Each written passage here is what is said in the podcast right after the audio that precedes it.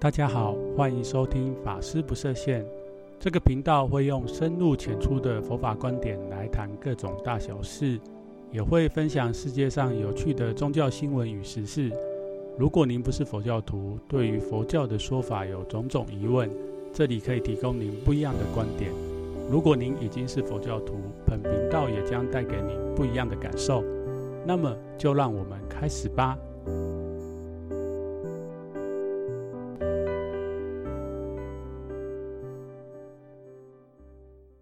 大家好，欢迎回来，法师不设限。不晓得大家最近过得好吗？台湾这边呢，因为这几个礼拜开始天气已经明显的入冬了，不管是住在台湾还是海外的其他地方，我想季节的变化应该也已经蛮明显的，所以请大家就是要保持好自己的健康，照顾好自己的身体，特别是海外地区哈，因为。进入北半球进入冬季，所以很多地方新冠疫情第三波又卷土重来。那看数据，其实也是每天也是都很多很多人感染到这个疾病。那我想，可能应该是大部分的人啊，包括说身在台湾的我们，都已经对于这个新冠疫情的。这种传染的人数啊，都有有一些麻痹，或者是说可能已经习惯了。所以像我自己来讲，其实我也慢慢的就是偶尔久久再看一次这方面的新闻，还是要提醒大家要做好自身的健康管理，并且在如果出门的话，要做适当的社交距离。那好了，接下来我想还是要带大家进入今天想要跟大家聊的话题。那今天带大家聊这个话题其实蛮有趣的。作为一个宗教，特别是佛教的这个广播节目 （broadcast），我觉得这个题目呢，应该对于听众朋友们你们来讲，应该或多或少都曾经有动过这样的念头。我知道这个节目可能大部分都是我的认识我的朋友，那也有一些可能是不小心。点进来的，那点进来可能是因为佛教讲因缘嘛，可能是你我之间在这个宇宙时空之中有特殊的因缘，那也可能你本身就是对宗教，特别是对佛教有深厚的兴趣。所以今天这个题目呢，希希望能引起大家的兴趣，并且可以去想一想自己有没有动过这样的念头。好，好人的到底是什么题目嘞？我想点进来之前，大家都可以看到我的。好，这一集要跟大家分享的内容是什么？这个听众朋友们，你们有没有动过出家的念头啊？那为什么今天想要跟大家分享这个题目嘞？主要是在一个多月之前，有一个这样的新闻：台湾的知名的漫画家蔡志忠先生，他在上个月十一月十八号到。大陆的这个嵩山少林寺出家啊，正式剃度。不过呢，他剃度新闻上面，如果大家有注意的话，也可以看到，就是新闻写其实写的蛮清楚的。他剃度以后，这个少林寺的方丈就是授给他所谓的沙弥戒啊。那其实如果一直有在收听小禅的节目，应该知道，我们真正的出家众哦，出家的法师其实是要受这个比丘戒。啊，那沙弥戒是作为这个比丘戒之前的一个戒律。那为什么这个蔡志忠先生哈，现在可能要叫他某某法师哈，他只是受沙弥戒嘞？因为他的年纪已经超过了这个佛制定说，哎，我们人要出家要受大戒的一个年纪的限制。所以今天就要跟大家聊一个这个特别的话题。不晓得大家看到这则新闻的时候，有没有觉得说，为什么这个蔡志忠先生啊，他年纪那么大了，想要去出家？那我想，可能听众朋友们，你们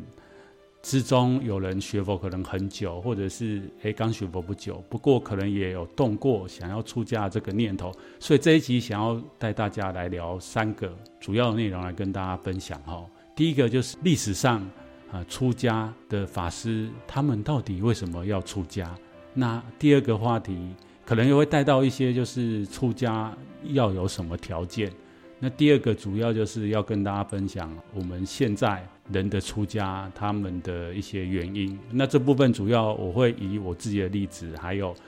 我们道场师兄弟或者是我知道的人来跟大家分享。那第第三个可能就是带大家一起来探讨。诶，过去的出家跟现在的出家到底有没有什么不一样？那在未来是不是还有更多的可能性啊？啊，我觉得这个也蛮值得大家一起来思考或者是讨论的哈。那我们就赶快进入今天的话题哈。第一个就是带大家来看，其实，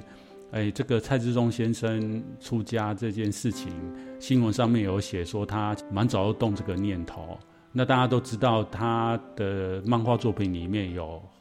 绝大部分都是在画这个中国哲学的部分，特别是道家跟佛教漫画。好，所以他可能很早就对于这些中国传统的思想也好，或者我们佛教在中国的中国佛教的思想有很深入的体验，所以他可能一直就有发这个愿想要出家。那这个因缘一直到他老年的时候也成就了。那通常一个人出家，像蔡志忠先生这样子，会被社会大众注意到的，一定是公众人物。我想除了他之外，在台湾的历史上面，呃，这二三十年来，还有一位很有名的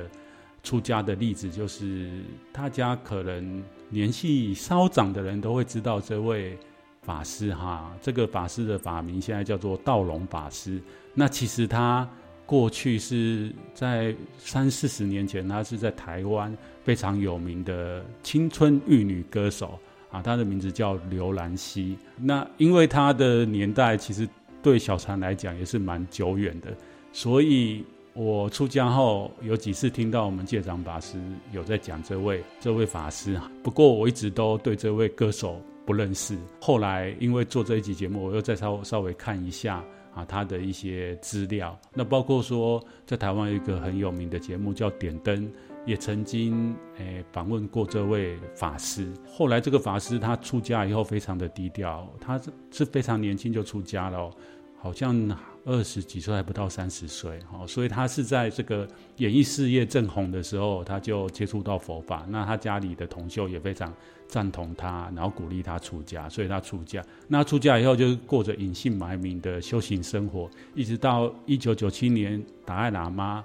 来台湾弘法的时候，那他那时候又出现在公共的场合，才被媒体界哦找到。那他当时就是做这个藏传佛教，帮达赖喇嘛接待，然后顺便做翻译，所以也上了点灯这个节目。那大家有兴趣的，也可以在 YouTube 上面。看看一下，好，找这个刘兰溪或者是道隆法师，啊，都可以看到这个访谈。再来就带大家来看这个古代高僧他们为什么出家，还有他们出家特别的因缘。一般来说，大家一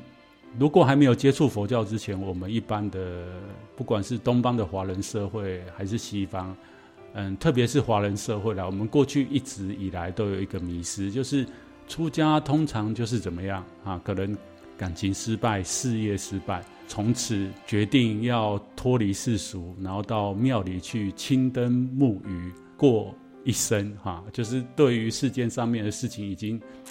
已经好像没有什么可以努力，所以就只好出家。哦，有一点遁世的感觉。台湾因为佛教发展非常的蓬勃跟成熟，那后来在这个二三十年来，台湾的几位。几个大德法师的这个不断矫正，呃，我们华人过去对于出家的一个迷失哈，所以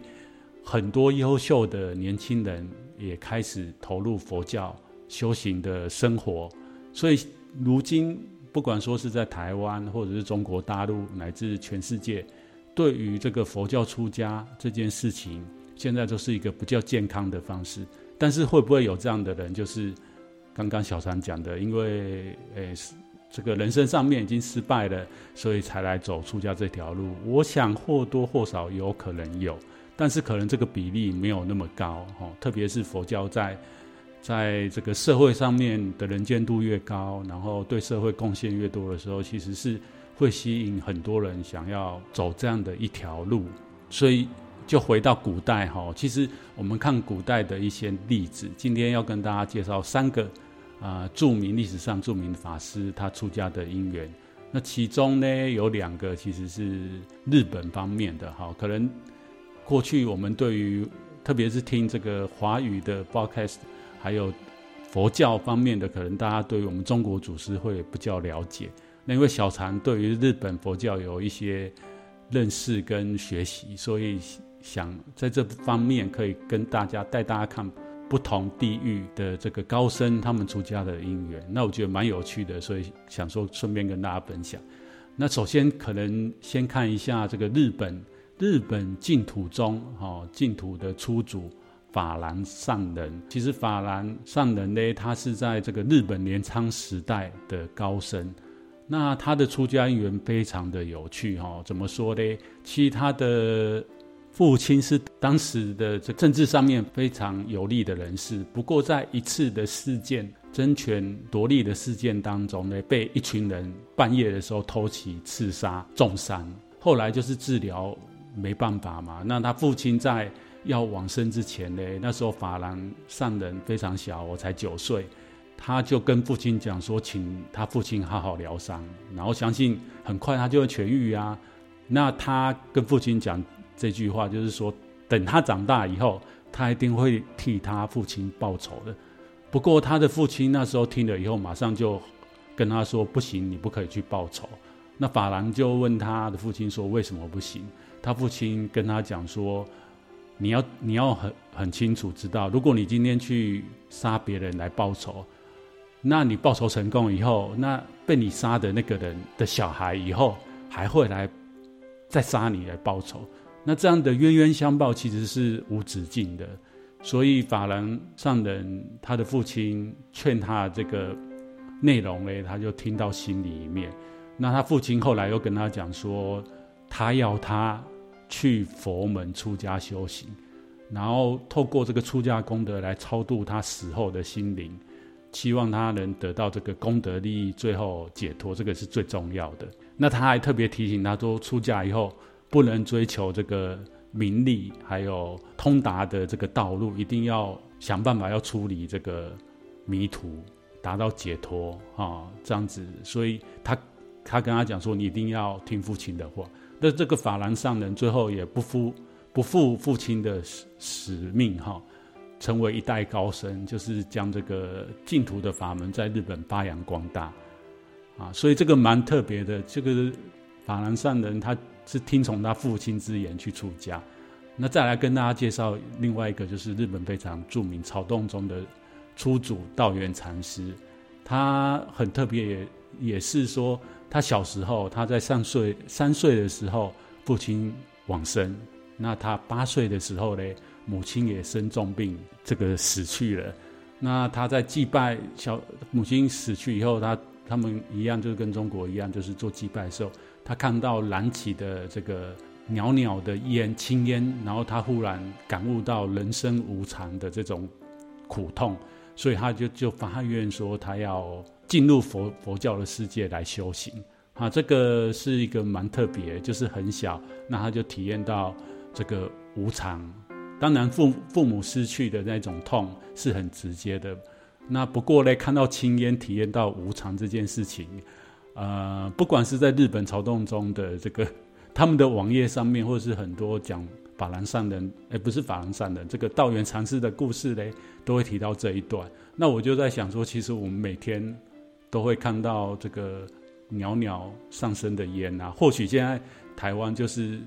鼓励，就是。不燃香、不烧纸钱这件事情，不过我们偶尔还是会看到这个烟嘛，哈，或者是在路上可能会看到一些车子，它就是排放一些无烟，我们从来没有感觉到无常，所以呢，这个道元禅师可以说是非常的善根深厚，他因为这样子就出家哈，走着修行的道路，那最后他也成为一代的祖师。好的，那镜头我们再拉回到中国，中国呢就是。今天只跟大家介绍一个很特别的法师，这位法师叫做窥基大师。窥基大师其实是大家耳熟能详的这个唐朝玄奘大师的大弟子啊，这样子说应该不不以为过。当时玄奘大师为了要让他出家哈，他去拜访他好几次啊，因为他是这个唐朝非常著名的尉迟家的公子，那他。本来就是生长在非常优渥的这个家家族里面，那玄奘大师去拜会他的时候，其实他是不愿意出家的哦。后来他一而再再而三去，那加上这个尉迟当时的尉迟将军呢，也一直跟他的这位呃后来的魁基大师讲说，你很没有礼貌。这个玄奘大师是当今圣上这个唐太宗，好、哦、非常仰慕，而且是算国师级的人，他来。呃，请求你出家，那你为什么不做这件事情？那后来他也经不，可能也经不起这个亲情压力，他就开出了一个特别的条件，就是说他去的时候，他要不断荤食哈，就是他要继续吃肉。然后第二个，他要美女相伴，哦，他也不断这个情欲，啊，他要这样子。如果玄奘大师答应，他才愿意出家。那后来玄奘大师为了得到这个。很特殊的人才嘞，他就答应他，所以非常著名，在佛教历史上面，就是魁基大师是所谓的三车和尚。什么哪三车嘞？就他出家的时候，哦，他的父亲哦替他准备了三辆大的马车，上面放的三三个东西。第一个就是第一车装满的美酒，哦，第二车装满的美女，那第三车就是装满的佛经。哦，所以当时的人都是称他为三车和尚。不过魁基大师就是有宿世的善根，跟这个玄奘大师进入佛门修行没有多久以后，他自动就是也没有贪图美色，然后也没有吃荤跟喝酒这这件事情。哦，所以这个是非常著名的这个魁基大师的故事。那不晓得大家听到小禅呢刚刚分享的这个古代人出家他的因缘啊，跟现在。哦，举了两个例子，分别是呃前阵子发生的台湾这个漫画家他出家，跟早年台湾的这个青春玉女歌手刘兰希出家，大家有没有对于佛教出家有一些不同的想象啊？接下来就跟大家来讲一下，就是我自己观察到跟我自己体会到的，其实，在我们的这个僧团里面呢，有一些人出家的因缘也蛮特别的。我们大部分人现在来出家的人，其实因为我们道场它有年纪的限制，所以来出家的人年纪都没有很大。那我们来出家，很多人都是已经在社会上工作一阵子，当然也有那一种年纪比较轻的人。那年纪比较轻，因为我们道场就是要规定至少要服完兵役，而且要完成所谓的义务教育才能来出家。所以，真的每一个师兄弟他的出家因缘都不太一样。早期呢，其实在南部的一个很大的佛教道场，哈，我就不在这里指明哪个佛教道场。这个道场现在是国际型的道场，那他在台湾差不多距离现在二十几年前，他们那时候。的大师啊，他就有开所谓的这个沙弥的教育，就是他专门找一些年纪很小的呃小朋友来出家。那可以提，可以在这边就跟大家补充哈，因为在佛教戒律里面，出家条件就是说，如果你未满二十岁，还有超过七十岁，基本上不能受这个比丘戒，就是所谓我们讲的出家的大戒。所以当时这个大师他就。要办这个沙弥教育，目的就是希望透过从小就是培养这些小孩子在寺院学习佛教的学问，并且一定当时也是要符合台湾的教育嘛，就是一些义务教育，就是在寺院中学习。那在这个学习的过程当中呢，这个他办沙弥教育也一段时间。不过呢，因为台湾就是当时就是有这个所谓的兵役法，这些沙弥呢，小沙弥慢慢长大成人，然后。去服兵役，或者是啊，可能有一些比较聪明的沙弥啊，他们就是诶，可能念完国中小学，在在这个沙弥学院里面念完，那还是要出去到社会上去念高中。那这个这个时候嘞，大部分人就是可能从小就没有接触到外面的花花世界，所以呢，当时的这些沙弥培训的这些沙弥呢，听说后来。绝大部分哈，就是去当兵，或者是呃去社会上面念高中、大学的时候，就一去不复返哈啊，这个是在台湾这边的情形。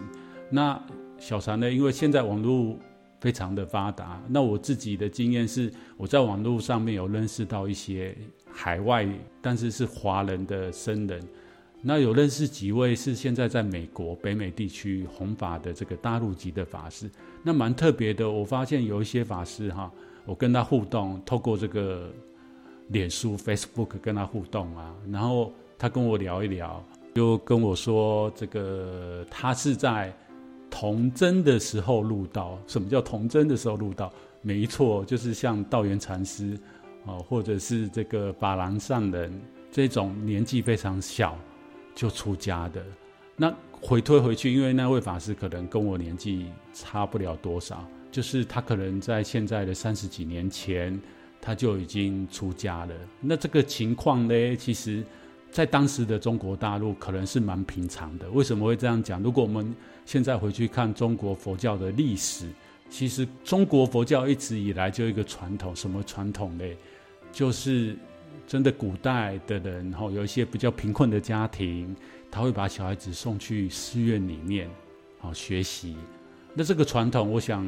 由来已久了。第一个是古人可能他们的生活环境没那么好，特别是中国本来就是一个农业的社会，那很多农家生很多小孩养不起。那在寺院呢，寺院基本上这个供养很多嘛，然后还有寺院的这些法师们哈。长老比丘们其实都是满腹的学问啊，就算不是一般世间的这种儒家的学问，佛经里面的学问，然后也是对于农农业社会的这些从事农业工作人来讲，哇，这个就是一个很殊胜的事情，所以把他们小孩送到寺院去。那在近代的中国嘞，哈，可能真的就是三四十年前的中国大陆还有这样子。不过我这。十几年来听到说，其实现在中国大陆也面临他们的年轻人要出家人其实不是很多，哦，所以他们现在可能也跟台湾一样，面临到要出家的法师的年纪哦都已经很大。那如果没有这样子的话，很小就出家，那因为社会整个大环境在改变，所以出家到底可不可以一直完成？呃，维持出家的身份，我也是蛮存疑的啦。就是说，这也是最后要跟大家讨论的。就是，哎，其实古代的出家，在当时的社会因缘条件之下，可能有这样子，很年轻、很小就出家。不过，慢慢进入到现在，特别是现在的这个东方社会，已经跟西方社会已经有很多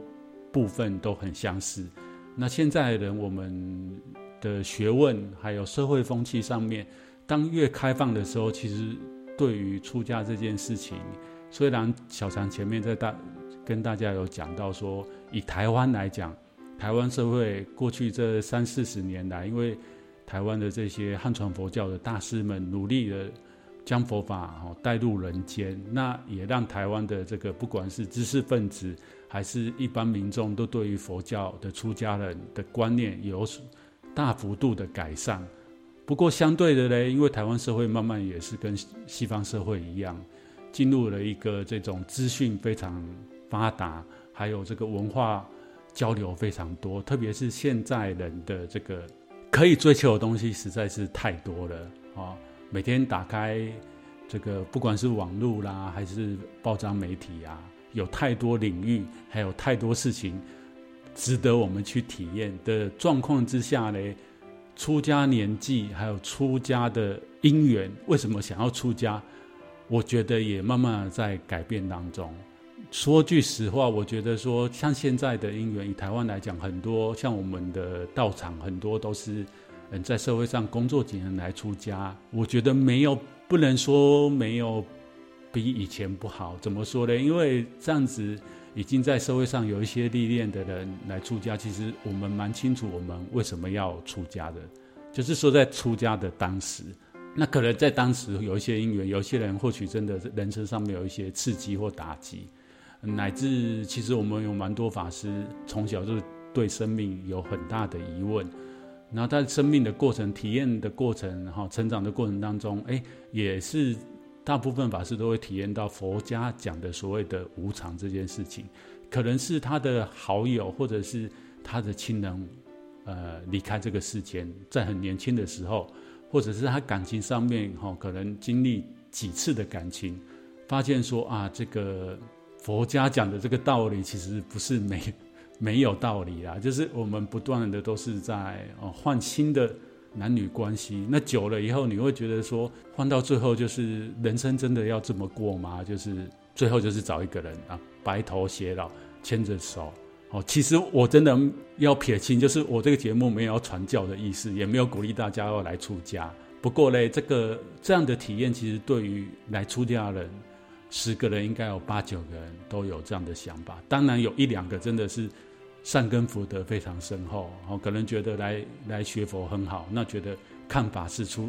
法师的生生意，然后他做的事情非常的向往来出家。有没有这样的人？有哈，就是我现在室友，基本上他就是。一位这样的法师，哈，那我就觉得也蛮替他感到高兴，就是他的善根福德真的很深厚，他没想太多，他就来了啊，他非常崇敬我们的这个开山的和尚啊，然后他觉得师兄弟都很好，他就来出家了。这样的人有没有？也是有，不过大部分的人来出家，特别是如果你已经在社会上哈，或者是你的生命当中，你的教育，呃，一般我们现在的这种。教育已经完成了，来出家，其实大部分的人都蛮清楚自己出家的目的或想做的事情。那我最后想要跟大家分享哦，这集可能比较长一点，那希望上面的内容可以给大家一些醒思啊，或者是一些讨论啊，都蛮不错的。如果你没有什么想法，也可以啊透过 email 跟我做分享哈。那最后就是要跟大家讲一件事情。就是其实出家这件事情，呃，基本上从你想要出家跟到出家后，可能第一年、第二年后，你会再回去看你当时出家因缘，会有不同的体验跟不同的想法。以我自己来说，哈，我刚出家的时候，其实那时候印象蛮深的，就是因为我南众老菩萨舍报，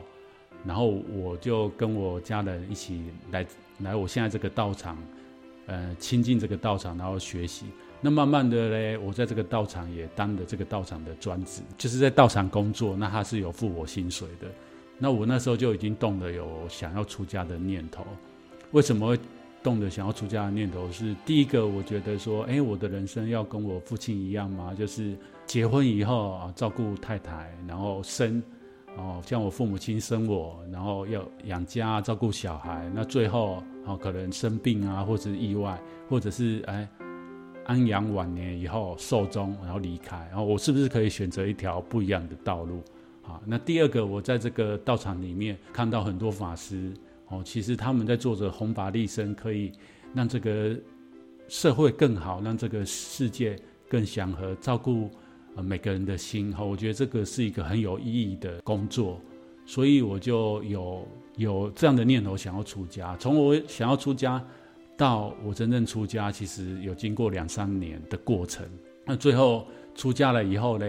在修行的过程当中，不断的再去想说，哎，当时为什么要出家？当时为什么要出家？几年后，我又得到不同的想法。那这过程当中其实蛮有趣，就是说你随着出家的年资增长，那你不断，然后你可能不断在生命的一种升华也好，或者是在学习佛法上面的学习深入以后，你会发现说，哎，其实佛教讲的因缘哈，后来我体验体会到的是，会走上出家这件事情上面来说。其实因缘占了蛮大的一个部分。什么叫做因缘占蛮大的部分呢？就是说，在当时我决定要出家，从我发这个心念到最后成就出家这件事情，